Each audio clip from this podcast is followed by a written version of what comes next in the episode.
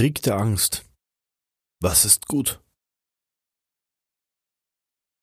Beschweren ist leicht und schwer. Ich beschwere mich. Anstatt darüber zu grübeln, was schlecht ist, hilft mir ein Blick auf das, was gut ist. Ich ignoriere nichts und stecke nicht den Kopf in den Sand. Und ich schaue, was gut ist. Wenn ich sehe, was gut ist, verirre ich mich nicht in dunkler Stimmung, in Panik, Wut. Mir wird nicht schlecht. Manchmal habe ich in diesen Tagen das Gefühl, dass das geballte Leid und die Angst der vielen, vielen Menschen um mich herum in großen und kleinen Wellen über das Land, die Stadt, mein Viertel schwappt. Eine neue Ausgangssperre, eine neue Sperrstunde, eine neue Horrorstatistik. Im Supermarkt laufe ich mit den anderen wie in Trance von links nach rechts. Eine Frau räumt fast in Zeitlupe ihren Einkaufswagen ein. Wir stehen in 1,50 Meter Entfernung an den Bodenmarkierungen. Ich sehe keinen lachen. Keiner wartet auf etwas. Wir blicken ins Leere. Ich grüße die Kassiererin, wie immer. Aber nichts ist wie immer. Etwas Schreckliches wird passieren, geistert es durch meinen Kopf. Es ist, als sei Krieg. Es ist ein Krieg der Angst. Es ist ein leises Sterben.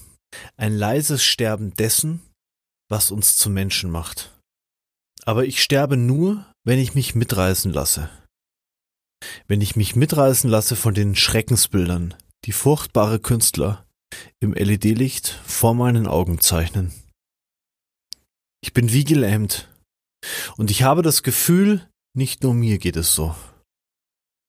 Vor dem Fenster schlurft ein geducktes Männchen mit Maske vorbei. Will er sich vor einem unsichtbaren Feind verstecken?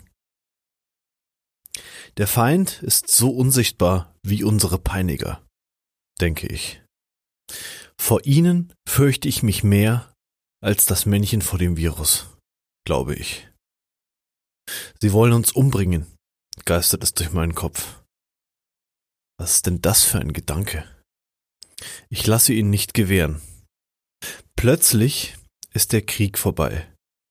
Nur für ein paar Sekunden fallen keine Bomben mehr. Keine neuen Einschläge prasseln auf meine Brust ein. Ohne diesen Gedanken ist in meiner Welt ein bisschen Frieden eingekehrt. Ich rufe eine Freundin an und erzähle ihr, wie es mir geht.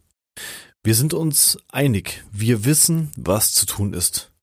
Je mehr von uns das Gute sehen und sich nicht hineinziehen lassen in diesen Sumpf der Angst, desto eher brechen wir die Wellen. Die großen und kleinen Wellen, die sich schäumend zurückziehen, als wären sie nie da gewesen. Was bleibt, ist das, was uns zum Mensch macht. Es ist ein gutes Gefühl, es ist Liebe statt Angst. Vertrauen. Es ist Freiheit. Sogar, wenn man mal nicht raus kann. Es ist Freiheit von Angst und Leid immer da, wo wir stehen. Übrig bleibt eine Stille. Mitgefühl für die, die das Land, die Stadt, das Viertel mit Angst fluten. Die Wellen können uns nichts mehr anhaben. Wir bemerken sie kaum. Wir sehen die Menschen hinter der Maske.